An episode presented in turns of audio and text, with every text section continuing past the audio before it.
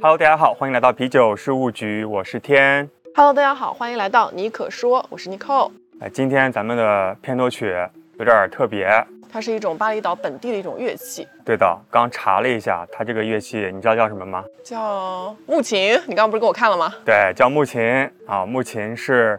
原生于巴厘岛啊、其实是原生于印尼以及很多东南亚和非洲国家的一种乐器，嗯它是用木头做的，它用竹子做的。对，这边是用竹子来做啊，是一个老爷爷非常认真，在酒店大堂一敲就敲一下午。是的，它的乐曲旋律非常的简单，但对是就是一直在敲，就给是人非常祥和宁静的感觉。对，而且我感觉他好像是即兴的表演。嗯，不知道，但我感觉就是非常的平和，非常的源远流长的那种感觉。此时此刻，我们还是在巴厘岛，背景中有很多的声音，包括鸡叫声，还有水流声，对，还有风吹过的声音，对，还有就是刚才提到的乐器的声音。对的。那这也是我们二零二三年过年之后第一期节目啊，刚刚过了年，希望大家过了一个非常欢乐、祥和、快乐的春节，是的，给大家拜个晚年，大家新年好。大家新年快乐。那我和你寇也是在年前就来到了巴厘岛。嗯，在为这儿啥过的年。对的，为啥来巴厘岛呢？啊，主又要便宜吧？对，主要是我们穷，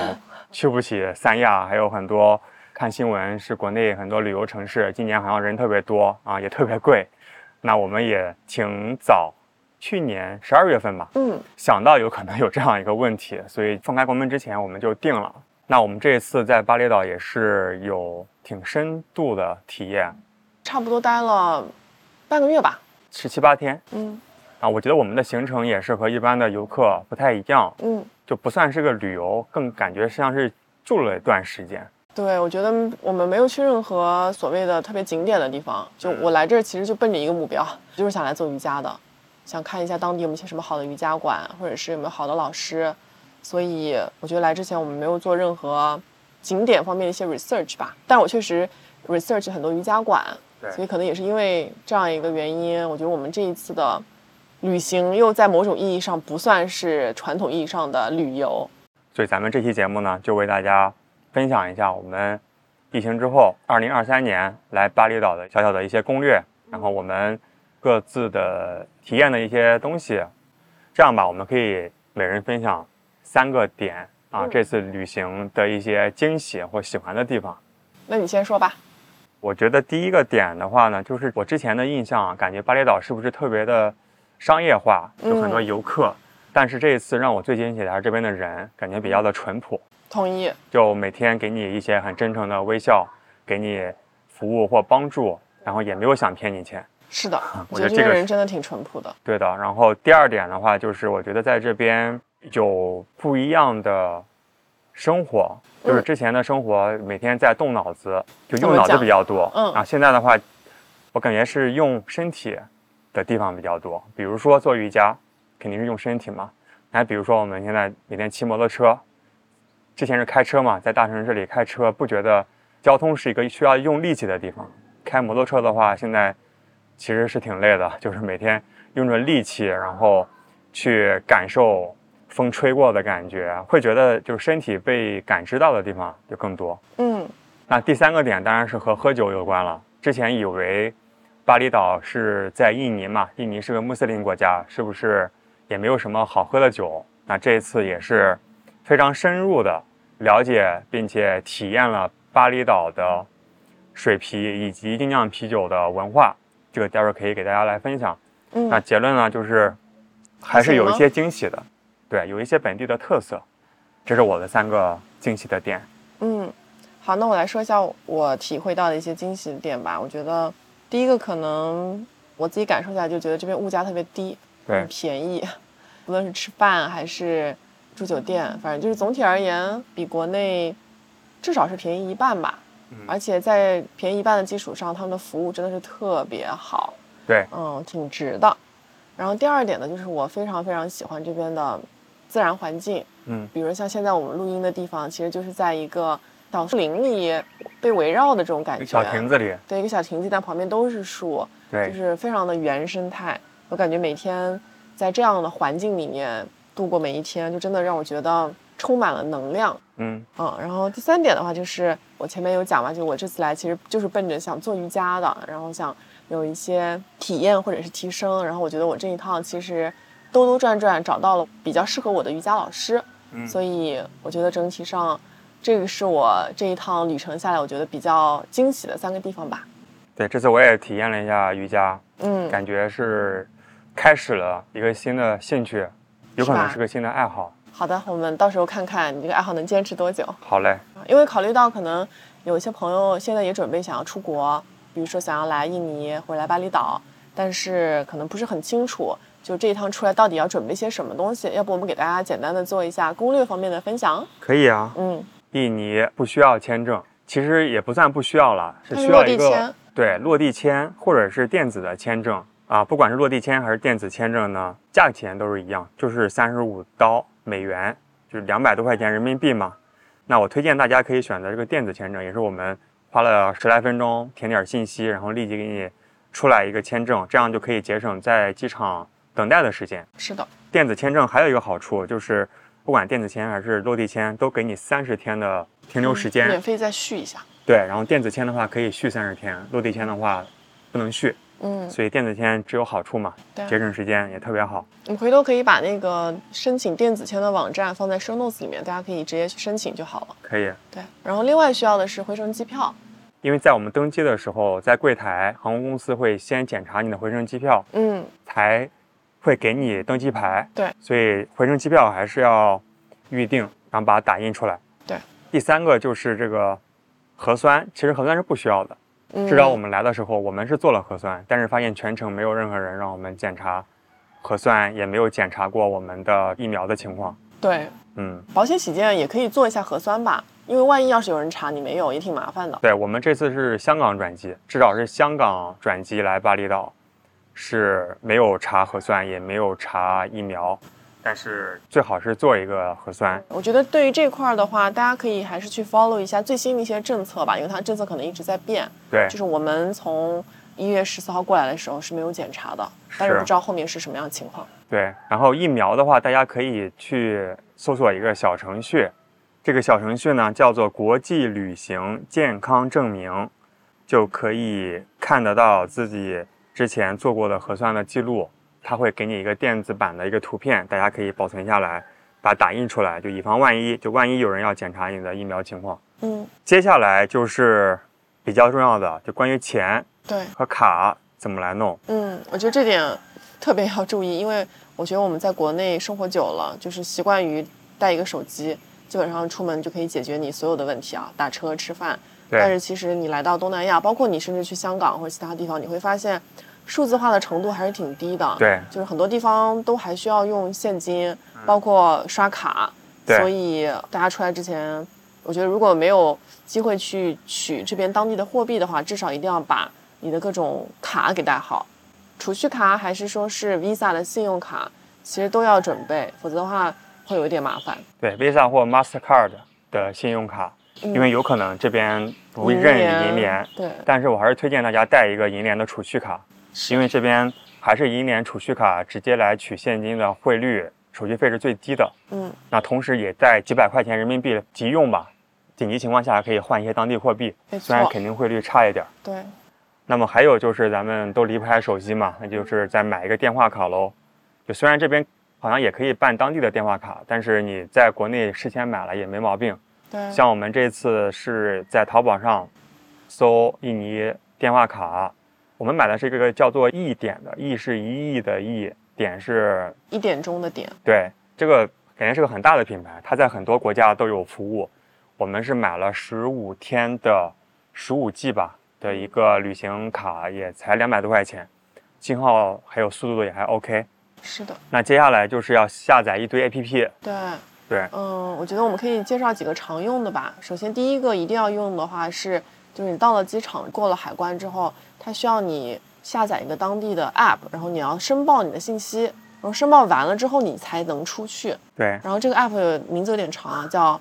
Paduling Paduli Ling 都鬼，哎，我不知道怎么念。我们回头可以把这个 app 的名字也放在 show notes 里面。如果大家要来的话，要提前把这个 app 下好，因为这个就是一个必用的 app。对的，嗯你先下载好，那你就先出机场，是否则会和一堆人可挤以在那帮边。你节省点时间吧。对，然后另外几个就是我们发现，如果想要在东南亚这边待一段时间，有一些 app 还是挺必备的，就比如说打车啊、吃饭啊。第一个的话就是 Google Maps，这个是非常非常的重要。对，我觉得它有点像是我们的高德加上大众点点评，甚至加上订房网站的一个合体。对你在上面能够看到，比如说你想去的地方的位置，对这个餐馆的 review，包括如果你要订酒店的话，上面价格其实都有。嗯对，但是我们在国内用不了嘛，但来这儿是可以用的。是，然后另外的话是 Grab，这个 Grab 的话有点像我们国内的美团加滴滴的感觉。，对，就如果你要打车、订外卖，包括让别人帮你跑腿、闪送东送西，都是可以用 Grab。 Grab 一定要下载。他们是本地还有一个叫做 GoJack，但是它收不到国内手机的验证码，没错所以也就不推荐了。是，就是 Grab 基本上也就 OK 了，上面可以绑定一个信用卡来支付，非常方便。建议大家要提前把那个支付信息就都绑定好，对这样才可以确保来这边能够成功的用。是，然后另外的话，我觉得应该是 WhatsApp 吧，对，相当于是微信，对，就是啊它这边，比如说你要去预约餐馆啊，或者是你要去做 massage，或者是你要去别人的店里，它基本上都会有一个 WhatsApp 号码，你可以加他的 WhatsApp，就可以给他发消息嘛。然后比对如说你可以去提前预定啊，预定位置、啊，有点像公众号的服务，对，就还蛮常用的。非常好用。待会儿可以讲我们具体做了啥。是，我觉得这些的话是可以，有点像是我们来之前的一些准备工作吧。是，当然还有一些旅行常备的物品，咱们就不一一介绍了，嗯主要是这几点需要大家注意的，我们就提一下。是，那来了巴厘岛，首先要找住的地方。嗯，巴厘岛其实是挺大的，我意识到的第一个让我震惊的事情，原来巴厘岛在南半 球，我们现在在南半球，没错。虽然我们跟中国没有时差，对时差没有挺好，可以远程工作，就不用搞时差的问题。但是原来飞到了南半球，而且这边离澳大利亚只有两个小时的非啊飞常机，近。非常的近。它的面积呢，就接近整个的上海市，还是挺大的。我们可以大概介绍一下巴厘岛的几个中心的区域，嗯，就东南西北吧。那东部的话，有像阿曼海岸黑色的小沙滩，还有阿贡山，也是一座活火山，还有一些印度教的寺庙都在东部。嗯，但感觉东部其实不是那么多的游客，还算是一个比较小众的区域。嗯，那南部其实是主要的旅游区域，包括像库塔、像雷吉安，还有水明漾。嗯，都是主要的活动的区域，有各种各样的海滩啊、神庙啊、冲浪对，啊，所以南部是大多数游客都会去聚集的一个地方。然后西边的话也是比较冷门啊，有一些潜水的地方。北部的话，北部也比较小众，其实除了南部之外，都是属于比较小众的。有一个也叫鸟巢的一个景区，然后还有梯田啊、瀑布，还有天空之门，包括我们之前查的一个葡萄庄园，叫做 Hattons，嗯，它也在北部的一个区域。那那说了这么多，为什么我们选择乌布呢？对，乌布，哎，乌布就是我们现在在的地方，其实是巴厘岛的中部。嗯，这个是尼寇同学选的啊，所以你 来介绍。我觉得还是奔着瑜伽来的吧，就是想要来做瑜伽，然后没想那么多。然后来了之后，发现这边就是其实是非常多的丛林，然后对很多的山谷。是，然后来之前其实也不太确定自己是不是喜欢这样的自然环境，但我就来了之后发现非常喜欢，就是每天在被很多绿色的东西环绕。对，其实我们最初的计划呢，计划了大概两周左右的时间嘛。那我们本来想说两周如果待在一个地方可能会有一些无聊，所以其实原来的计划还是要去一下刚刚说的南部，就是水明漾仓谷那边。对，但是后来呢，其实又回到了乌布。我觉得这个在后面我可以给大家说一下为什么我们这么折腾哈。嗯但是其实这次我们主要的行程都是在乌布，然后主要的目的就是奔着 做瑜伽来的。我觉得这里就是民风很淳朴，树林、丛林很茂盛、很静谧，在嗯我看来还挺吸引我的。然后以及它整个的算是小镇吧，或者城市的环境就非常的嬉皮士 hipster，嗯，有一些，本土的土著的一些但有原很始的多文化，外嗯来的，也有外来的。文化，然后两者融合的非常好，各种各样的涂鸦啊、手工艺品啊，一些挺好的餐厅，但是又不是很游客的。对，非常多的欧美人来这边，对，然后大家可能隐隐约约都想来寻求自己的 spiritual life。哦比，如说通过做瑜伽啊、做冥想啊，可能会潜意识当中奔着这样一个目的吧。然后还有，就像你刚刚讲的，就是它跟西方的一些文化融合的特别好，淳朴的一些东西保留下来了。对但与此同时又非常拥抱多样性，对然后跟这些外国人一起创造了很多西方的一些东西。但是两者好像又就没有对它原来本身的一些文化冲突或者是冲割突，裂的，对割裂。因为我觉得我们去到其他的一些地方，其实就会觉得非常的 tourist，对就可能本土的那些东西都没有了。但我觉得在乌布这个地方，就是你都能感受到，这点还是挺不容易的。对的，所以我们一来就喜欢上了，住了十天。对，本来要再去仓谷对住个五六天，结果就住了一天就回来了。是，我觉得有一部分原因也是因为我们住的酒店比较喜欢，嗯，我们十天就住在同一个酒店，对，叫做 Element。是它其实也算是 Marriott 集团下面的一个酒店品牌，但我们其实原来在国内从来都没有听过，也更没有住过。对，就是万豪集团旗下的一个子品牌，嗯，最初是 Westin，就是威斯汀旗下的一个基础版或者是一个平价版的一个威斯汀。应该算四星级吧。对，但它标准也挺高的，是比如说它非常的简约，比较现代对，啊，方方正正的，中间有一个很大的泳池，四周也都是丛林，然后位置也特别然后好。视野也非常好。然后我们也是万豪，之前出差比较多，万豪的会员，然后给我们升级到最高的楼层，也就在五楼，嗯，就可以眺望远处的丛林。村落对，然后每天就是听那些鸡叫啊，然后鸟飞来飞去，有一个玻璃的露台，是可以拍一些网红的照片。对，然后这边的服务又很好，我觉得总体而言就性价比特别高。对。然后这个酒店它是距离乌布市中心加引号的市啊，在我看来可能是一个小镇，就是乌布 Center，对，也就两公里的距离，恰到好非处。啊常近。因为市中心摩托车太多了，对，就是我觉得它突这突的个响，地理位置真的特别好，就是它离热闹的主街吧，你刚刚讲的可能两公里两公里，摩托车就是但10分呢钟它离大路又有一点远，对，所以它就本身就非常安静。闹中取静，对，所以我真的觉得特别值，是的，嗯，非常喜欢。行，那给大家安利完这个酒店之后，要不给大家说一下我们到了之后啊，都做了哪些事儿？因为我毕竟我们要在这边待，比如说两周，肯定有一些基本的工作还是要做，要让我们的 life easier 嘛。对那我们都干了些啥？到了酒店之后呢，那首先要取钱嘛，是，因为我们就带了非常少量的人民币的现金。那取钱我觉得还挺困难的。嗯你看刚开始的时候，我跟你讲，我说之前我在东南亚或者在其他国家从来没遇随到过便取，随便你取说，啊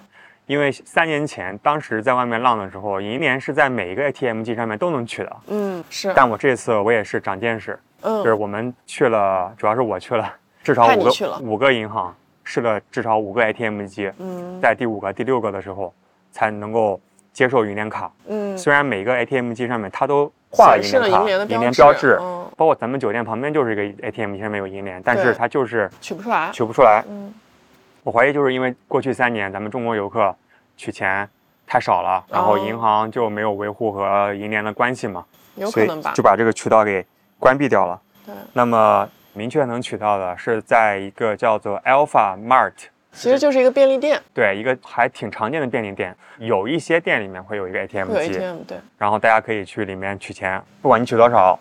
都是手续费十块钱，然后汇率特别好，嗯，就比你去那些货币兑换的那个地方，它虽然上面显示没有手续费，但是它会在汇率上面宰你，嗯，所以我特别推荐带个银联的储蓄卡，不是信用卡，去 Alpha Mart 里面取钱。 Alpha Mart 它需要在 Google Maps 上搜，对吧？对就搜你附近的 Alpha Alpha Mart 而且是要带 ATM 的，对，如果它没有的话，你就多去两家，总会找得到嘛。是，那么应急的时候呢，发现有一些餐厅它可以接受 Apple Pay，嗯，就它虽然刷不了银联卡，很神奇的是它可以接受 Apple Pay，哪怕 Apple Pay 绑定的是银联卡。对，这个也可以跟大家说一下我们上次那个非常囧的经历，对，应该是我们来的第二天是吧？就出去吃 brunch 嘛，嗯我然你后在结钱包，果就像刚刚开头在前面给大家讲的，就可能因为在国内生活的久了，就觉得出门带一个手机就完事儿了。对然后来这儿之后呢，我们出门吃饭那一天真的是只带了手机，就是忘记带卡，也忘记带钱包。对的，所以我们手上没有现金，也没有卡，然然后当时我们还知道点了一顿饭，当时还在吃饭，呃心想说，哎，幸好我们有 Grab 可以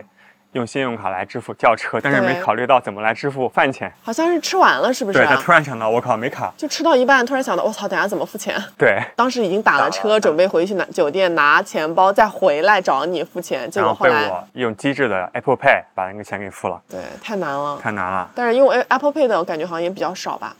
就是那一次，哦好的餐厅估计有可能会接受，但起码还是带着现金，对以及非银联的信用卡，像 Visa、Mastercard 都可以对。，大家千万要记得啊，千万不要出门只拿这个手机，是，在海外还是有点麻烦的对。然后这边的钱的汇率也非常的高，啊。就是我来了好多天之后才逐渐稍的微明白。算清一点点。对我，我给大家讲一下啊，咱们的一人民币等于两千两百零七印尼的卢比，就这边的货币，或者是你反过来，因为这边的货币币值特别便宜嘛，它基本上都是以万为单位的， K 其实是以千为单位，以千为单位，但是我也简单粗暴就说一万吧，就是一万的印尼卢比等于咱们的四点五三的人民币，就是你看到这边的一万块钱，相当于是咱们的四块五毛钱。对，但是他们这边就是问你收钱的时候，他都会说这是多少多少 K，, K 比如说八 K，对八千块钱，零点八乘以四点五，对，你就先把 K 前面的数字去个零，然后乘以四点五，是是，这可以勉强让你记住这个。对，那除了取钱，就是交通工具，租车。交通工具也很重要。就如果你不想要自己租车的话，那就用 Grab 嘛，就是打摩的，对我们来说也是挺新的体验，摩的是啥？大家都知道吗？就是那个摩托车呀。对，摩托车。嗯，这可能是东南亚的特色，因为之前我就是我去越南胡志明市玩的时候，那边也是很多打摩的，但当时我在那儿没打过，但我觉得可能也是能打的，超级多摩的，跟这里很像。但当时应该没有用 Uber、Grab，嗯，我完全都没有，嗯，我有点忘记了，因为这边的公共交通工具基本没有。基本没有，所以一定要你自己想办法解决交通问题。对，那么如果你在这边时间比较长的话，还是推荐大家可以租个摩托车，租个摩托车是最方便的，嗯便宜，一天也就这边的一百 K 或一百二十 K， 嗯，听起来很多，那其实也就四十多块钱。对，这怎么租呢？我也说一下，就是我当时租的时候是在 Google Maps 上面，你就搜 motor motor rental，它会出现一堆租车的服务。嗯那我觉得大部分都是那些小的个体户，就嗯像我租的，它其实是个家族，也算不上企业吧。嗯，一个父亲带着他儿子开这样一个小的生意，他其实是可以免费帮你送到酒店的。嗯，但是如果你想去挑一个好的自己车，喜欢的，对，然后我建议你选择一个附近，然后看看 Google Map 上面评价比较高，打一个 Web 上面的摩的，嗯到那边之后亲自挑一个。价格的话，这边基本上不会坑你，在乌布起码我觉得基本上没什么讲价，嗯，他就会告诉你这么多钱就是这么多钱。民风淳朴。对的，然哎，后那租摩托车需要什么证件吗？就是驾照加护照以及五百开就五十万，五十万的押金的话，谁没有呢？对吧？都来玩了，就可以去租个摩托车嗯啊、那租的时候，大家一定要记得导航支架一定要去要一个，他不会主动给你讲，但是你肯定会需要，因为你不可能边开摩托车边看手机吧。嗯，还有啊头盔，头盔也很重要，因为这边骑车特别猛。嗯，其实后来的话，我们也租过几天的车，汽车，对啊。就是那种小车。但我个人还是觉得租车没太大必要，因为如果比如说你两个人，其实租个摩托车就够了。对，但如果你比如说有四个人，一家四口或者是一家三口，可能租个车可以吧？对，如果是租车的话，就这边的行驶的那个方向跟国内是反着的，对，摩托车也是反着的，但是摩托车你就跟着就跟着开嘛。跟着开。嗯租车的话，如果你需要的话，那价格嗯也是人民币一百块钱左右，嗯，但它不能免费给你去送车，需要你付费的去送。然后这里也嗯安利大家一个 APP，叫做 Travel Loca，Travel，然后 OKA，我感觉是当地的携程。嗯啊上面其实也可以租摩托车，然后订酒店，然后租车都特别便宜。但是它如果远程开过来给你取送的话，可能取送车也要两三百块钱的服务费。如果你是有长途的旅行需要或者人多的话，可以在这个 APP 上面去搜索租车的服务，嗯也有英文版。嗯但是有可能遇到一个支付的问题，但是没关系，你就知道是它的商家的名字，你在 Google Maps 上面找这个商家，然后加这个商家的 WhatsApp，嗯，这个时候就说到 WhatsApp。Google Maps 上面基本上都是有电话嘛，电话的时候你打电话很贵，或者是讲不清楚，你就把那个电话号码复制下来，在 WhatsApp 上面加对方的这个手机号码，就像咱们加微信一样，嗯会自动通过，然后就可以问对方各种各样的事情。是。行，攻略讲的差不多了，攻略部分，其实本来不想讲太多的攻略，感觉有点干，有点无聊，但是也是我们这一路有很多的经验教训嘛，然后是啊很多人可能几年也没出来了，分享给大家。对，分享给大家。那咱们就这次重点聊一聊，在巴厘岛我们每天的生活，嗯，我觉得还是挺 chill 的，基本上没去什么景点。对，因为来的第一个礼拜，其实我还在上班，没有请假，对，白天在工作，可能晚上出去探索一下餐厅，然后早上去做瑜伽，就白天的生活，就刚来的第一礼拜，其实跟国内是一样的。嗯，后面就是国内开始放假了，我说我们也开始放假了，对我每天都在游泳、嗯看书、写作嗯，啊，写东西，工作一下嘛，对，然后晒太阳，主要是因为我们住的酒店它有泳池嘛，然后泳池的氛围很好泳。池氛围很好啊，而且我们刚来的那前十天吧，我觉得天气也比较的好，对，不会一天要下好几阵雨，可能一天也就下一阵雨。所以其实我们白天如果天气好的话，就会在泳池旁边游游泳，然后嗯我精进了一下我的游泳技能，啊，在去年年底也算勉强刚刚学会游泳。嗯，那这一次真的是每天都要练一练，游好几回，是每回也就游个来回几圈儿，但是就可以游完之后在泳池旁边擦一擦，然后工作啊或者是写作，听嗯对，听音乐，和小哥聊一聊。是。然后除了每天游泳、看书、晒太阳之外，我就每天都在做瑜伽嘛。对你基嗯本上把乌布比较厉害的瑜伽馆都去了一遍吧？对，就是我做的这个瑜伽呢，它是叫阿斯汤加，就它其实是一种还蛮不一样的一个瑜伽，就它这个需派要别，对，然后它其实有非常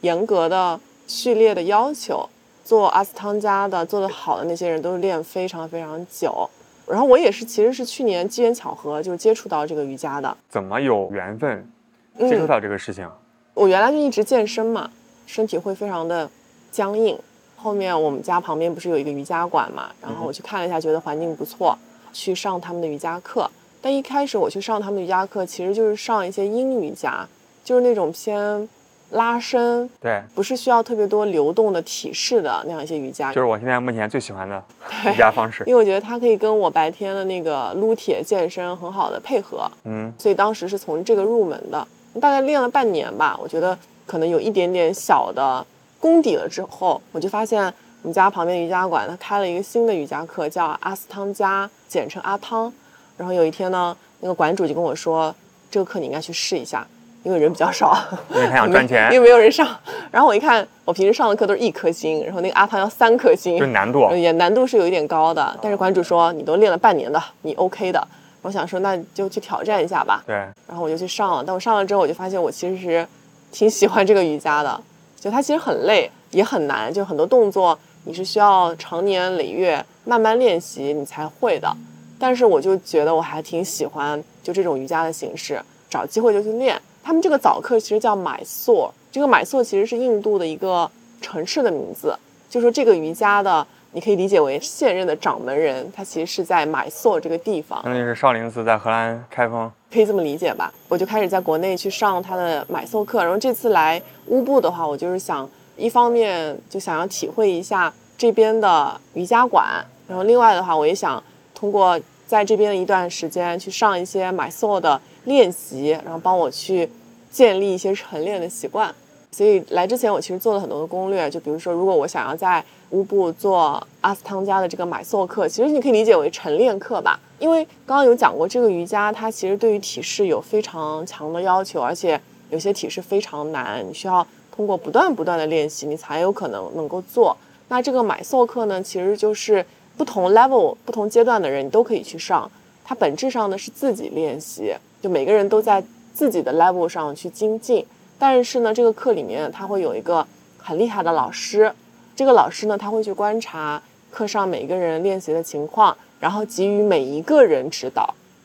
所以我觉得这个老师也挺厉害的，因为每个人的 level 都不一样，但他可以给每个人指导。嗯然后我特别想来乌布上买授课，是因为我觉得我在国内就是也是零零星星上了一节，就很多的体式我也记不住，然后我就想通过在这边的一段时间系统的学一下。嗯，这次其实体验了不同的瑜伽馆吧，因为在乌布有一个非常非常厉害的一个大师级的人物—— 拉大人，他在这边教这个买塑课，然后我就提前给他写了邮件，讲说我要来上这个课，然后我就 in the end 啊，就到最后我其实他在他这边大概练了一周左右的时间，嗯、每这天早上特别早，对，因为这个可能如果我们的听众里面有做阿斯汤加的朋友，可能也知道，就是说这个买搜课它其实非常的早，它六点半就要开始。对，所以我在来乌布之后的前十天，就是在这个 In 老师这个加拿大人的课堂里面上买搜课，就是坚持了十天，然后每天就六点半去上他的课。嗯，然后还有一些其他的瑜伽馆，就是想要去探索一下的。我也有带你去嘛，就比对如说有这边一个比较老的一个瑜伽馆叫乌布 Yoga Center，应该算是最早的一个瑜伽瑜伽中心瑜伽中心嘛，它是一个 studio 的形式，它里面 offer 的课程也非常的多，非常多样性。除了有瑜伽馆之外，也会有一个 cafe。嗯，然后我去那边就也上了一些课。对，那个地方挺大的，嗯，有一些工艺品、咖啡馆、餐厅的感觉。对，应该算是乌布可能最老的一个瑜伽馆，在很多年前还挺火的，现在就可能已经不是那么火了。对，但我觉得它有些课还是挺不错的。它现在不是那么火，主要是因为现在有一些更网红的，他们这边叫沙拉，其实就是一个瑜伽馆嘛。但因为它可能是在户外，就比如说在一个树林里 open air 的形式，他们对就会把它叫成沙拉。就现在有越来越多这样的沙拉 studio，可能就没有那么火了。是的，对，然后另外我们体验的一个瑜伽馆其实挺小众的，叫 Intuitive Flow，这个是你跟我一起去的。对的，我喜欢这个 intuitive。这个瑜伽馆它比较小众，然后它其实是在一个山上，对，在一个很 local 的 community 里面，它就一个教室，每天的课也不是很多。嗯，我们当时去上的那个瑜伽也算是一个阴瑜伽吧，就比较柔和的那种。 gentle 瑜伽，对，它其实是有一些瑜伽的体式，但是总体而言也是偏拉伸的。对，老师是一个巴厘 n i c e 也就是巴厘岛当地的人。叫 Nina，对一个非常个子挺 nice，小的很嗯对，很有亲和力的老师。对，然后那个环境呢是在一个二楼的一个阁楼上面，至少是三面嘛，都玻是璃山很通透，然后看到远处的树林，嗯，很舒服。对。那边不是还有什么 sunset 日落瑜 Sunset 伽， Yoga 跟那个 Sunrise Yoga，在那边做，我觉得就心情很好。而嗯且我之前对瑜伽没什么经历，嗯但通过那一次第一次比较正式的瑜伽的经历，我觉得对我而言就是一个很好的拉伸的课，因为我觉得嗯我肌肉各种身体太僵硬了嘛，嗯我觉得有些时候就是需要有人指导来看怎么让身体更加柔软一点儿。是那我就把它当成一个拉伸课，就体验也挺好。对，我觉得那个课，虽然我们我们只去过一次嘛，但我印象里就是感觉还挺好的。如果有机会，我还愿意去多体验。比较不一样的就是，因为当时我们不是大概提前十分钟到嘛，对会发现馆里来上课的很多人都不是第一次来，他们都跟老师很熟，在那边聊天啊什么的，而且老师他会记住每个人的名字，感觉对，很在乎学生。特别厉害。然后这个课在正式开始的时候呢，让我觉得感觉比较好的吧，就老师他其实会主动的跟大家做一些小的互动，就可能总共也就花个五分钟，就比如说知道每个人的名名字字，对，然后问你的 energy level，对他可能想了解一下大概今天大家的能量对值是处于什么样的一破冰个阶段，一方面来规划他今天的课程到底是强度大一点还是轻一点，嗯，然后与此同时的话，也趁这个机会认识大家。我觉得就是在一个这样的课堂当中，你会觉得每一个人都会被照顾到。对我觉得这个是跟那些比较网红的瑜伽馆特别不一样的地方。因为我们去了一个比较网红的瑜伽馆，它是叫 The Yoga Barn，Barn 是仓谷的是吧？是是谷仓，哦，谷仓，对的对，The Yoga Barn，就这个瑜伽馆其实也是很有名，我觉得有点像是一个对网红打卡地。就一般大家来乌布做瑜伽，基本上都会去 The Yoga Barn，对它其实非常的大，它对跟刚才我们提到的那个 Intuitive Flow 不一样的是，自己就很像一个 ecosystem，它有好几个我们叫 Yoga Shala 教室，然后它与此同时也有好几个 cafe。对然后还有专门做冥想的 guest house。对所以、呃我去查了一下，它应该可能算是东南亚最大的一个瑜伽冥想的地方。对，有各国的小姐姐在那边拍照，哦对，就是里面挺网红，但是讲真啊，我觉得蛮漂亮的。就对第一眼去看的时候会发现，哇，里面好大，然后很漂亮，就很 impressive。当时呢，我也去上了一节课，是一个阴瑜伽，就是可能不需要你怎么动的，就是偏 meditation 这样多一点的那样的一个瑜伽。然后当时那个你应该没有跟我一起上，然后那节课我印象很深，然后我觉得体很差验也比较一般。那个课可能是我到现在为止上过的人数最多的一节瑜伽课多少，人？大概有六十个人吧。因为那个馆也本身那很是大，挺多的，老师就一个，老师就一那你个，管不过来啊。所以就跟刚才说的那个 intuitive flow 非常不一样的，就是 intuitive flow 的话，就是你会感觉每个人都会被照顾到，对，然后你也真正能够在做瑜伽，但是去那个 yoga barn 上的那个就很像是一次来网红打卡的这样一个体验。因为我们在上课之前，我觉得老师也是 make 了一个很好的 expectation，他就跟所有人说，嗯，我们这一节课呢，它不是一个传统意义上的瑜伽课，可能更多的是教大家一些小小的技巧，帮你怎么样去放松。哦对，所以我觉得在听完他这个之后，我大概对他的期待很高期待也没有很高了，哦，没有很高。因为他说这不是真正意义上的瑜伽课。哦，嗯，但是我觉得比较让我印象比较深刻的就是，还是有很多人愿意为这个体验去花一节课的时间去做瑜伽的。就那节课里面，我看到了各式各样的人，都在他 try，都在努力的啊他在努力的想要去对做一些尝试或者做一些体验。有年纪特别大的那些爷爷奶奶，嗯然后也会有年纪特别小的姑娘，就是她非常多的 diversity，就她愿意跑到这个地方来上一节瑜伽课来感受一下。even though 在我看来，这个体验相对来说是比较网红的，也挺好的。嗯后面一个小哥在很虔诚的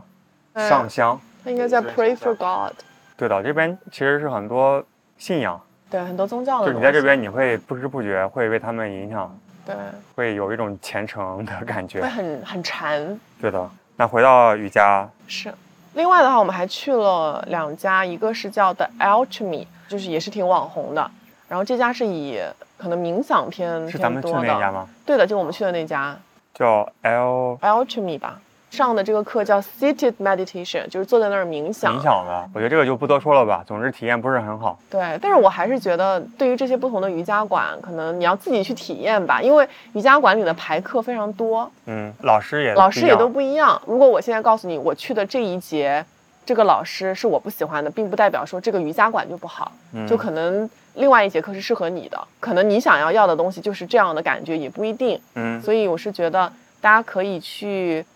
多多的体验一下，就是你可以每个瑜伽馆都体验一下，不论是它整体的氛围，还是上课的调性，还是老师，对就找到适合你自己的吧，因为适合我的也不一定适合你。有一些不好的体验，先告诉你，供你参考。嗯，刚才讲的都是乌布的瑜伽馆，还有一家咱们在仓谷停留的时候也去了一家，嗯，在仓谷也有一家就专门上买塑课的瑜伽馆，它叫呃乌乌邦图。乌邦图啊，对，应该是这么念吧。然后它其实是在一个小村子里，然后它本身呢也是一个 retreat，就它里面的话也有一些也住有的一些地方 guest house，然后也有一个瑜伽馆，可能也会有一些跟 detox 相关的东西，所以我觉得它整体上可能是一个 retreat 的定位。对，但是呢，里面教买塑的这个课的这个老师，他叫 Damian，这个老师好像也挺厉害的，所 OK，以基本上，如果去仓谷，如果你想要去上这个买塑课，其实是可以去呃乌邦图，我们会把所有的店的名字，都放在 show notes 里面。对，大家如果呃有机会来巴厘岛，想要去做瑜伽，其实是可以去尝试一下吧。起码乌布尼寇同学都帮你都嗯尝试过了尝试过 了。对。那刚才尼寇同学分享了，对于他而言最重要的一个体验就是瑜伽。是的，那接这下块还来挺喜欢的。嗯，我是不是要讲讲啤酒了呢？开始吧。好，其实来之前没有对酒有太多期待，嗯，但是呢，总归是要做一些调研嘛。然后是发现还是有几家精酿酒厂的，也不多，差不多也就四五家。然后我也都有体验过了。嗯，那其中在我看来做的相对来说最好的一家叫做 Islands of Imagination 嗯，I O I， （IOI），因为印尼是一个万岛之国，是有一万七千多个岛屿，是世界上岛屿最多的国家，所以他们这个酒厂的名字相当于是有很多想象力的岛屿之国的嗯，这样一个感觉。是这个老板他本身是一个南非人，对，啊，他老婆是巴厘岛人吧？他这个酒厂呢是位于东部的一个山区里面，每周六也会开放酒厂参观，嗯，所以咱们也去了，对，在官网就可以预约，差不多是一百多块钱一个人。是，然后我们当时开了一个半小时，然后去他们酒厂，穿过很多的树林嗯，在一个山腰上面去酒厂。对，酒啊厂其实本身不是很大。对，根据咱们国内一线精酿厂牌的标准，算是一个中小型的酒厂。嗯，我感觉可能年理论产能也就三百吨左右吧，嗯肯定不超五百吨。但是它最棒的一点就是这个酒厂所在的环境非常的优美，对，就在山里面嘛。山里面，嗯，而且你参观完酒厂，听他讲解啊这些之后，可以出来，然后门口就是大概六个酒头，嗯，他搞了一个有点像一个户外的一个区域，户外半露营式的，但是会有凳子、椅嗯，子、凳子，还有酒头，可以喝还有最新一鲜的个酒，烧烤的那个，还有烧烤，我觉嗯得烧烤是挺惊艳的。对，之前去国内也参观过一些酒厂，但是更多的是喝酒为主，但是他们就在酒厂门口搞了一个烧烤，很专业的美式的烧烤炉，嗯烤一些鸡肉啊、牛肉串儿啊、一些香肠，甚至还有纯植物素食的，嗯 vegan 的一些选项，对，配合当地的一些下酒的一些小食。野菜啊什么。我觉得这个体验，因为在国内我不是也跟着你去了一些酒厂参观嘛，就我觉得它这个体验会更加完整一点。对因为你光喝酒的话，可能也会有点无聊啊。就其实前半部分那个参观的流程，我觉得跟国内是差不多的，就是啤酒的一些酿造啊，用到了哪些东西啊，一步步的过程啊，是，但是，一般在国内的话，可能也就结束了嘛。但是他这边比较聪明的话，就是前面那个其实刚刚开始，啊对后面我们要真正好好坐下来，比如说看看风景啊，吃吃东西，他会加一个烧烤的这样一个环节。对这样的话呢，我们一起去 sign up 这个 tour 的人，也可以在这个环节当中就认识、聊天儿，会让这个整个 trip 会更加完整一点吧。是的因，为毕竟酒还是要搭配美食，才会更加凸显它的好喝程度。而且会让大家坐下来可以互相有一些交流。对，我觉得回去之后，其实你们啤酒事务局可以把这个体验分享给国内的酒厂，对，看大家能不能在现在的酒厂参观的基础上，加入更多大家互动，或者是加入一些美食，能让整个的体验能够更加的完整。行，那讲了这个酒厂参观体验，还是要讲讲他们的酒。嗯他们的酒首先是巴厘岛所有精酿酒厂里面产品线最完整的，不只是有一些基础的酒款，同时还会有一些自己的创新。比如说，他们有一款叫做 Pandy Lumis 的拉格啤酒，Pandy Lumis 是当地的应该是大米或者是个大米的产区，所以这款酒其实是加了大米的一款拉格啤酒，所以喝起来的话呢，就会有一些大米的清香清甜，我觉得是和本地的文化有比较好的融合。对，因为这边到处都是稻田，对种很多的大米。是的，然后还有一款呢，我印象比较深刻的就是一个叫做萨拉卡的一个小麦白啤酒。萨拉卡的话呢，好像是一种水果吧？对，那个水果就是咱们刚开始来不知道怎么吃的水果，哦，蛇皮果，很甜。有点类似榴莲的味道，但是它比较小，对，它相当于是个牛油果的大小，但是它里面的果肉呢是榴莲的味道。嗯，很神奇，它会把这个蛇皮果的果肉加入到这个小麦啤酒里面，然后有一些增味。那还有像咖啡波特，因为这个老板之前是做咖啡的，所以对咖啡有很多研究。他会把巴厘岛本地产的一些咖啡豆加进去，所以看得出来这个 IOI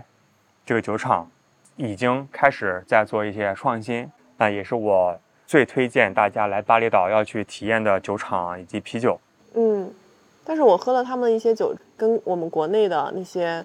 比较厉害的精酿品牌相比，他们酒可能还是偏基础了一点。国内就是已经在这个基础阶段上开始玩很多花样啊、增味啊、一些惊喜，或者是很想要去尝的一些酒。我觉得这边很多酒还是比较基础的吧。嗯，我觉得一个是他们的起步比较的晚一些，中国的精酿现在水准也挺高的。嗯那同时，它的一些增味呢，其实是有，比如说刚才那个萨拉卡水果啊，嗯还有加当地的一些草莓啊，各种各样的水果，但是它加的比较少，比较淡，所以不会像咱们国内给你喝一个说什么水果就是什么水果的味道的这种感觉。刚刚把基酒给酿好，所以需要点时间去玩花样。嗯对，然后刚才讲了 IOI 是我最推荐的一个酒厂，那第二个酒厂呢叫做 Kura Kura。Kura 嗯 Kura 是本地语海龟的意思，嗯就是慢悠悠的这个海龟的这种感觉。那么 Kura Kura 也是感觉是他们宣传营销上面做的最好的一个精酿厂牌，对，在外面看到它的广告广告牌啊这太厉害了。对，还有在一些超市里面能够买到 Kura Kura。嗯啊，那同时他们也有自己的网站，然后也会开放酒厂参观，在中部的山区，但是最近酒厂在装修，所以去不了。嗯。那大家是如不果是来的悔时候死了，呃，也还好。我觉得他们的酒的话呢，其实是更加基础了，相对于 L I 来说，但是有几款还是不错的，比如说我现在开一个是一个蓝色的拉格啤酒，那因为这个酒也比较好买，就是在 Grab 上面大家搜这几个品牌，可能最好买的就是 Kura Kura，我这也是今天刚刚下单，来，李坤同学尝一口，哦，什么感觉？清爽、清爽、清香，清香，就有些面包的香气，就麦香嘛。嗯，我觉得还是比较新鲜的一个酒，Kura Kura，大家可以试一下。如果来的时候酒厂开放参观，也推荐去看一看。我看他们网站上面图片特别漂亮，就很像日系的，就很小清新，也是在一个山坡上面的酒厂。名字也蛮可爱的。对的。第三个酒厂呢叫做 Island Brewing，就海岛酿造。嗯这个和海龟就是 Kura Kura 比较类似吧，也是偏基础。他们的酒的话呢，嗯，我觉得嗯可能是因为酒花受制于人，我觉得酒花类的酒比较的欠缺。他们也是有一些像 Pale Ale 啊、RPI 类的酒，我觉得香气有点差，苦是苦，但是香气比较的差。嗯、但是其他类型的一些酒，啊、我觉得还是都是比较符合这个风格的描述，像一些科隆啤酒，还有像 Summer Ale 就夏日艾尔，就他们这边其实特别喜欢喝一种 Summer Ale 的一类酒，比较淡吗？相当于是淡色艾尔，嗯但是是加了一些比较体现热带水果香气的酒花，嗯，比较适合这种热带的气息嘛。但是我感觉，嗯，和咱们中国一线的精酿厂牌相比的话，那酒花类的产品确实是有所欠缺。嗯但值得至少体验一次吧。那么刚才说了三个纯粹的厂牌，那接下来可以介绍几个酒吧，酒吧。嗯第一个就是叫做 Black Sand，因为这边的海滩很多都是黑色的沙子，嗯，所以这一家叫做黑沙这家是在昌谷吧？仓谷。它其实是一个自酿酒吧，酒的话也是一些基础的酒款，啊像一些科隆啤酒啊、拉格啤酒，还有一些 IPA，甚至是浑浊 IPA 也都有，那么水平也都差不多。如果去仓谷的话，还是值得体验一下他们的酿酒设备啊，就在那个酒吧里面，嗯，那个酒吧的氛围跟那个 Camille 有点像，很像非常的美式。美式黑色工业风对，啊，里面吃的东西感觉也还不错，所以是值得体验的一家酒吧。是的，下一家酒吧呢叫做 South and East Brewing，是仓谷附近，感觉是仓谷和水门漾中间的一个稻田里的就在稻稻田田上边面上的一个酒吧。一个酒吧。然后这家酒吧呢是刚才 ROI 的同一个老板，嗯，就那个南非人开的。对，他叫 South and East 呢，是因为他是南非人嘛，就是 South，他老婆是印尼人，就是 East，对，感觉还是挺浪漫的一个故事。里面的话会有二十多款 IOI 的酒，包括一些实验款，啊还有限量款。如果是在仓谷和水门漾的话，一定要去一下。它整个酒吧刚刚开业才一个月，就是在稻田边上，比较开阔，对，比较通透。有两面都是完全敞开的，外面就是稻田，非常特别我。感觉这边的酒吧不仅只是酒吧，它其实也它也很好。对像 South and East，我就仔细看了一下他们的 menu 嘛，他们的那个菜单，就看到它的食物会写着说哪些是 from the South，哪些是 from the East，有哪些是来自南非的，哪些是来自本地印度尼西亚的食物，对，就感觉还是挺用心的，是嗯，而且服务也都很好特。别好。嗯，对，然后再下一家酒吧推荐呢是乌布的一个酒吧，是在我看来乌布唯一一个我目前找到的值得去的精酿酒吧。嗯它其实不是个精酿酒吧，Sports Bar， ，sports bar 叫做 Melting Pot。嗯，我感觉这个酒吧很像上海的那个 Cages，对，就非常的美式，就是你在里面看球赛、对玩桌球、玩飞各种镖运动，对，然后你可以喝啤酒，对，还有街机、乒乓球，对，非常非常的美式，对，很像那种电影里面的那种美式酒吧的感觉。是，老板是一个德州人，嗯，搞得非常美式，很正常。对然，后里面有九个精酿的酒头。目前我昨天去的时候，大部分都是 LI 的酒款，还有两个是叫做 Little Creatures。Little Creatures 应该是叫做小精灵吧，是澳洲的一个精酿厂牌，因为这边离澳洲很近。这两个酒也都很好。除了这九个精酿酒头之外呢，还有两个水啤头，一个是冰烫，一个是叫做 Props。冰嗯，烫和 Props 都是印尼本地的啤酒品牌，有点类似青岛啊、雪花儿，就是咱们中国的水啤嘛。这两个水啤呢，坦白说，不管是罐装还是我昨天试了他们的酒头里面的这个品质，我觉得都不是特别的令人满意吧。冰糖是有比较强的氧化的味道，什么是比较氧化的味道？氧化的味道嘛，就是你喝起来有点像喝一个快递纸箱，就是有纸的味道，有点发甜的，很齁口的感觉。嗯啊咱们喝到很多不愉悦的、不好喝的水啤，可能有一半的原因都是因为氧化，嗯氧化的味道会让你感觉特别不愉悦。嗯然后那个 props 呢，它喝起来氧化是比较淡，几乎没什么感觉。但是它另外一个问题就是它有所谓的 DMS，什么东西啊？也是一个常见的异味儿吧，就是它是有一个玉米。你想想看，在一个啤酒里面有玉米味道，是不是那就不别太好喝喝了吧。？对啊，就不想喝嘛。所以我试了生啤啊还有罐装，发现都不行。但是呢，我又试了另外一个巴厘岛本地的水啤，叫做巴黎嗨这样的一个品牌的水啤。这个牌子的水啤，它的大罐的易拉罐品质还是非常不错，非常的新鲜，没有什么明显的异味儿。所以大家如果来巴厘岛喝水啤的话，就可以巴黎嗨一下。嗯，那除了精酿之外呢，也可以快速提一下，我们还去了一个葡萄酒酒厂的参观，是一个 winery tour，对，叫做 Sub Bay。撒巴贝，撒巴是这边的一个海滩的名字，对，这个酒厂说不在国际上有什多么么知顶名级，度吧？对，但是也算是个比较好的酒厂，也获过一些奖。然后他们提供一个酒厂参观，加上餐的体验，餐吃的也不错，虽然有点贵，对，但是既然来了嘛，如果你对葡萄酒感兴趣，那值得体验一下。嗯，我觉得它这个也是做体验的，因为之前我们不是在其他地方也去过 winery 嘛，但嗯，印象没有这么深刻。它会给你一个比较 customized 的一个 tour，对比如，说像我们两个人，他就会有一个人带着我们两个介绍他们私人团对酒厂的历程啊，然后老板理为什么念啊要做这个事情啊，不同的他们酒， brand value 是什么呀？对，包括其实像巴厘岛这个地方，它也种不出来好的葡萄嘛。也有一些哦，也有些吗？对就是相比较，就是一些传统的，就是葡萄酒的地旧方，世界，对 traditional world 而言，他们没有那么上乘的葡萄，但而且是没有橡木桶，对也没有橡木桶，但是他也有找到自己的定位，他就会对跟我们介绍背后的一些故事。是包括他也有提到说，像他们老板当时想要去做这个生意，也是想要去帮助 local 的 farmer，对就，是因为本土的这些农民把这个葡萄采摘之后，其实是用非常低的价格卖给了一些中间商，赚差价，赚差价。对，那这个葡萄可能也没有被很好的利用，然后他们也没有农民被拿压到，榨嘛，对他们就想说，哎，做这样一个。葡萄酒酿造的这样一个生意，那既可以回馈他们的社区这些农民，然后也可以去产一些好的酒。我就觉得他很努力的把这个故事讲给我们听，对。就这个会让我印象特别深。他现在就是直接从农民手上直接收葡萄，对，然后这些葡萄呢，就是在巴厘岛种的，嗯，在巴厘岛北部，巴厘岛的葡萄都是在北部来种的，然后包括北部还有一个酒厂叫做 Hattons，算和 South Bay 是两家最厉害的巴厘岛本地的葡萄酒厂牌。Hattons 它有自己的葡萄庄园，但嗯，这次我们发现要开过去要四个小时，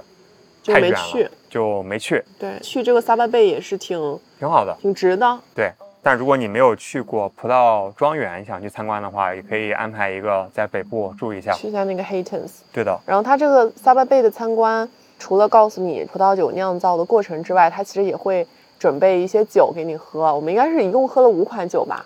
包了四款，然后在 Google Maps 上面写好评，送你一款。对。啊然后我们当哎还会做生时报的那个 package 就是是加一个午餐，嗯可以边喝酒然后边吃饭，对然后还会有一些甜点。我就觉得总体就是这个体验还是非常很非棒常棒的。甚至吃的东西都比喝的要好，对，都不差。至少差不多。所以巴厘岛对于酒鬼们而言，喝精酿、喝葡萄酒还挺嗯，开心的。是，还是有一些选项的，可以来尝试一下。其实吃的也不错，但是时间有限，我们可以不一一盘点，我们放在这期节目的 show notes 里面，是的，包括尼克同学的小红书。对，我们因为待的也比较久嘛，所以吃了很多我们觉得还蛮好吃的餐厅。到时候可以把小红书账号放在下面，如果大家感兴趣，也可以去看这些餐厅的列表。好，在最后我分享一下整体的旅行的感受。是，我觉得这是一个很有灵性的岛屿。你说它是机缘巧合也好，还是天人合一的， 就是一些事情发生，我觉得就很神奇。就比如说，咱们有一次去想去找一个瀑布，就是个野生的瀑布，嗯，我们根据导航的地方开车过去，转圈找都找不到，因为这边有坑坑洼洼，就各种山坡嗯，找不到，然后就觉得啊，今天没有缘分，那也就这样了，回去了。对，我们准备要放弃了，就对哦想说找不到就算了吧，然走后了。这时候就突然出现一个老爷爷，对的，一个老爷爷走过来，是旁边一个建筑工地的一个老爷爷，嗯，他看到我们把车停到那里，然后他可能猜到我们是来对看四处瀑布走来的走去，他就过来，然后他也不会讲英文。你知道当时其实我我不知道他干嘛的，而嗯且甚至我觉得他是不是有一些什么坏的心思，嗯坑我们钱啊，怎么怎么样的。嗯，结果他过来之后，试图想领我们去哪个地方，对，然后当时我就给他在 Google Maps 上面那个瀑布的图片，我给他说一指这个地方，他就点头啊这些，嗯，然后他就把我们就不仅是指个路啊，还带我们过去下了对下了的，一他段他带山我们走坡，了一段，因为对去瀑布的那个口其实有一点隐秘，他就是给我们领了一一段路，当时就一直在回味这个事情。嗯，就是没找到，我们就准备放弃了。但是就突然间就出现一个人，就是很莫名其妙，很 random。对然后那个人他不仅出现，他还特别的友好，他还对给我们指了路，对然后我们就看到了瀑布。可能就联想到我们就是最近看的一些书啊，身心灵相关的东西，嗯就有时候真的是觉得生活好像其实是都给你安排好了的，对就只要去顺从那股力量就好了。就比如说我们去看瀑布那个事情，只要你想做，其实老天会帮你的。你的发愿愿对心足够强，是的，有人会会帮你的。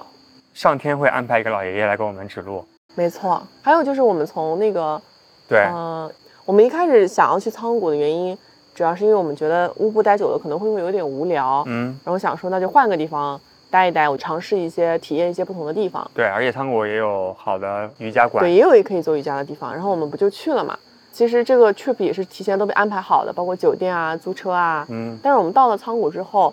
我觉得就是从我们快到了那个路上，包括到酒店之后，其实就明显的 feel 到就不喜欢那个地方。对我先来说一下我的感受啊，你你可以看你是不是跟我不一样。嗯，嗯，我不知道是不是因为我们在乌布待太久了，就乌布的话，它有非常多的大自然，有非常的静谧，嗯，就像刚刚在最开头讲的，就是一个很能量很足的地方，各种绿色、树林、丛林环绕，小动物。但你就去了仓谷之后，就会发现自然的东西明显变少了，就有很多过度开发的地方，然后很多地方都在造房子，就非常游客，对，而且非常游客，然后交通也非常的差，有点脏脏的，各种塞车，让我想到 L A，就是洛杉矶很多地方，各种涂鸦挤挤的，各种对乱哄哄、脏脏的感觉。对。然后我觉得我们那个酒店附近的那块区域，也让我想到了三亚的那个后海，对，因为非常都是像冲浪文化。冲浪就乱乱的、脏脏的，对，很多房子在建，很多的工地，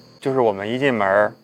推开我们的阳台，外发面现外面就是一片工地，工地景观，对，就然后有一是个挖土机在那边挖土。就是明显觉得自己的身体或者是自己就不喜欢那个地方，对很难想象未来几天我们花这么多钱还要在这里住，对，还要在这样的环境里面，就是所谓的打引号的度假，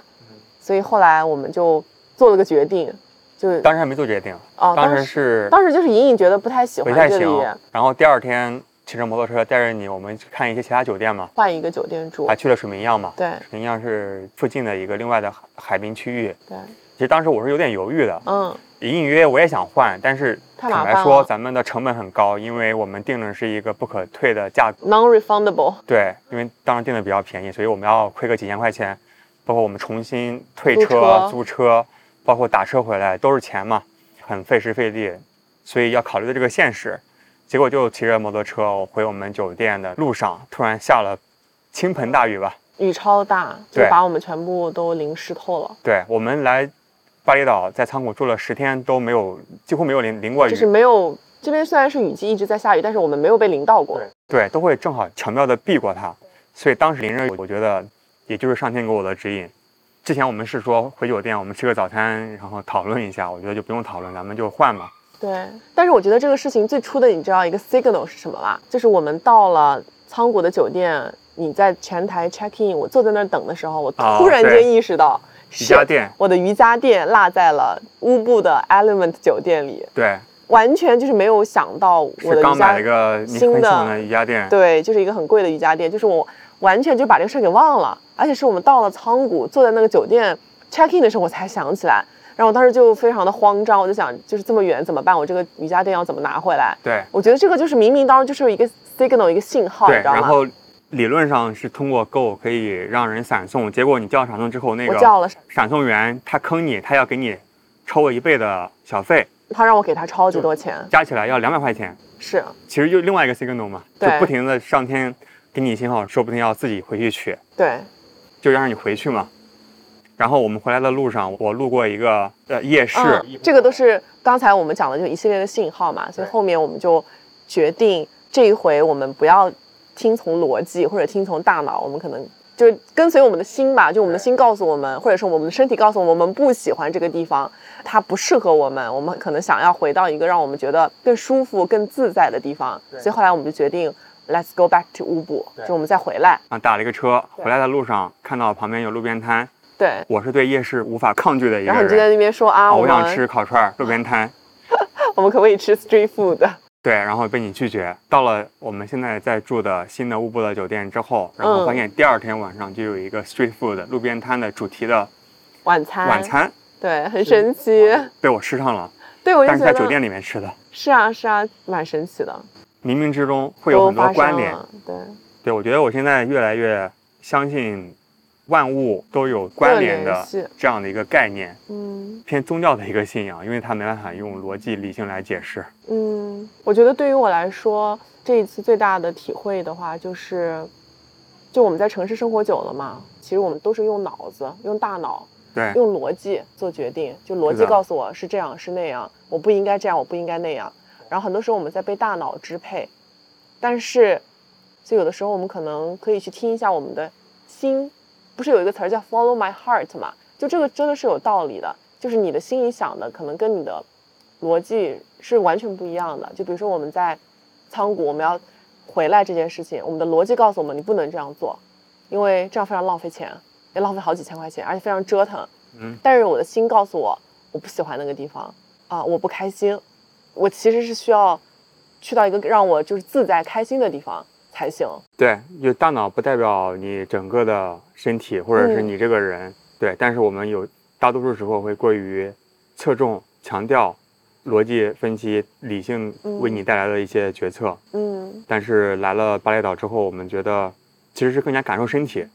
对，有可能是因为用你身每体天去每感天做受瑜伽，呃有可能吧对吧？可能会有更多的觉知，就有可能我原来也是能够感知到，但是可能没有那么敏感。但我觉得现在的话，我我明显觉得哦，我我的心觉得或者我的身体觉得我我不喜欢这个东西，我是能够非常明确的感知到的。在这边就是有很多需要用身体的地方，或者是一种行为的范式，你讲内心也好，还是真实的自己有更多的嗯体现。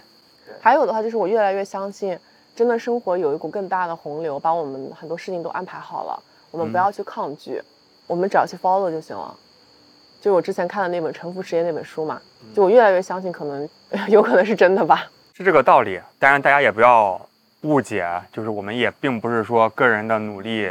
是无关紧要的，这两者其实不冲突。嗯就是我们不要陷入一个二元的思维的陷阱，嗯并不是说你到底是听上天的还是靠你自己努力，这个不冲突的。个人的努力是必须的，因为你要有自己的 effort。比如说，咱们尝试去探索，然后决定来巴厘岛，这是咱们自己迈出的第一步嘛。嗯迈出第一步之后，在巴厘岛遇到这些事情，可能让我们有一些新的体验，有一些超出我们自己预先的理性决策之外的一些东西。但是，就是如果咱们在最初甚至还没有放开国门之前，都决定要来巴厘岛这样一个 trip，那咱们也不会有这样的一些体验。嗯。然后还想分享，就是上那个买错课，其实是奔着那个，就刚刚说那个加拿大老对师，他叫伊颖，是然后我是奔着他来的，因为这个老师呢非常非常的自身非常的厉害，觉得自己在他的课上可以有很大的进步，或者是自己可以意外收获很多吧。但是讲真啊，我其实发现，就是我其实是被他来，但是 in the end 到最后让我受益最多的，其实反倒不是这个老师，而是其他的老师。嗯可能是因为我太基础了，所以我去上他的课呢，应他就会让他的助教，对，让他来帮我，因为我觉得也 make sense 吧，就老师可能需要去帮助一些已经中级或者是想要已经大有佬很大要帮中老，对，但是对于一个非常早期的 beginner，可能他就不愿意去帮我，或者是啊，他找他的助教来帮我。所对以其实我是从他的助教那边收获了很多东西。但与此同时呢，因为我不是还在尝试其他的瑜伽馆的买授课嘛，就我在尝试过程中找到了更加适合我的老师。嗯，所以我觉得这个体验也挺神奇的。就我本来是奔着某一个大佬来，但反倒是兜兜转转，我找到了其他的更加适合我的老师。对，但是你奔着他来，也成为你后来有缘分遇到这些帮助没你老错师的一个原因，没错，所以本身也没什么遗憾的。对啊，而且这件事情也让我对于就跟一个很厉害的老师学习这件事情也有一些不一样的想法吧。因为我原来会觉得跟一个很厉害的老师学习，可能我就一下子会进步很大。但我后来在练习了一段时间之后，发现其实不是的。首先你自己需要建立一些就是练习的习惯，只有到了某一个阶段了，比如说你遇到了一些瓶颈，或者是你需要有一个高人帮你指点一下，你才能到达下一个 level 的时候，我觉得这个时候这个所谓的大佬也好，这个影响力是才能够真正凸显的。如果我现在是一个非常非常初级的人，就指望我来这个很厉害的老师这里上几堂课，我就能突飞猛进，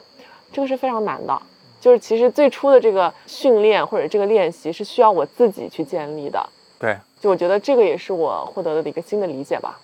就持之以恒。嗯，就大佬是对你有帮助，但并不是在你初级的时候，而是说在你已经到达了一个挺高的阶段，你想要再进一步突破的时候，这个时候有一个大神或者是一个 guru、一个老师，他在指导你，可能会让你少走弯路，更快的进入到那个状态。但如果我现在还是在一个非常初级的阶段，我就是应该去做基本功，对去到达一定的 level 之后，我才能想到说哦，去找一个很厉害的老师来帮我。对，通过个人的努力创造一个条件，对，有了这样一个条件，上天会给你安排很多事情发生。对，而而不是说我在一最一开始的时候我就痴心妄想。所以这就是个人努力和所谓的上天安排之间的一个统一，嗯还，有协调。对，来行，Cheers。 ，Cheers！我们今天也聊了好久。对的。对于瑜伽，之前是你一个人很有热情嘛，现在我觉得回去之后，也会起码把它当成一个对身体有益的拉伸课，嗯，多去试一试，就是开放心态嘛，多去体是可以验。尝试一下吧。对，我也不知道现在做瑜伽对我来说到底意味着什么，但是我就是 feel like 我很想要把它坚持做下去。然后我觉得我在这个过程当中帮自己建立了很多 power 吧，很多力量。然后这个力量可以让我在早上做完瑜伽之后，能量满满的开始迎接一天的生活。那就够了。对啊，而且这个做瑜伽的习惯也帮我建立了晨间的一些早起的一些流程、一些对的 routine，。你终于可以早起了。对我现在起来之后，我就做瑜伽，然后做完瑜伽之后，在九点钟开始吃第一顿饭，然后现在我们不是也在尝试一天两餐嘛？嗯对，嗯就第二顿饭是在两点以后吃，这样的话其实整个状态还是非常好的。好的，我们也没办法讲得更加具体，因为语言就是逻辑的产物，理性的产物。是但是我们试图分享一些超脱于理性逻辑的东西，对，那么语言其很实多是东西非讲不常清楚。苍白的，对所以大家多尝试不同的事情，也不一定是做瑜伽或者是什么，对，做一些具体的事情，总是做一些循规蹈矩、日复一日的工作，其实挺无聊的。可以做一些看上去很没用的事吧，或者一嗯些无为的事情。通过这个过程，会让你加强对自己的理解。对啊，包括像我们这次出来，我们就发现哦，原来我们这么喜欢树林、对丛林、静谧，对，对吧？相比较海滩那种人流，其实我们是不喜欢的。说不定有一天你要学冲浪，你就喜欢海滩了。说不定呢，那至少现阶段，我觉得我是喜对欢这样的环境的。好，那希望大家二零二三年多去体验是的，啊，和我们一起开启新鲜、自由的新年。嗯多，喝好酒，多喝不一样的酒吧。是的。好来，先这干样，杯！谢谢大家，拜祝大拜。家拜拜。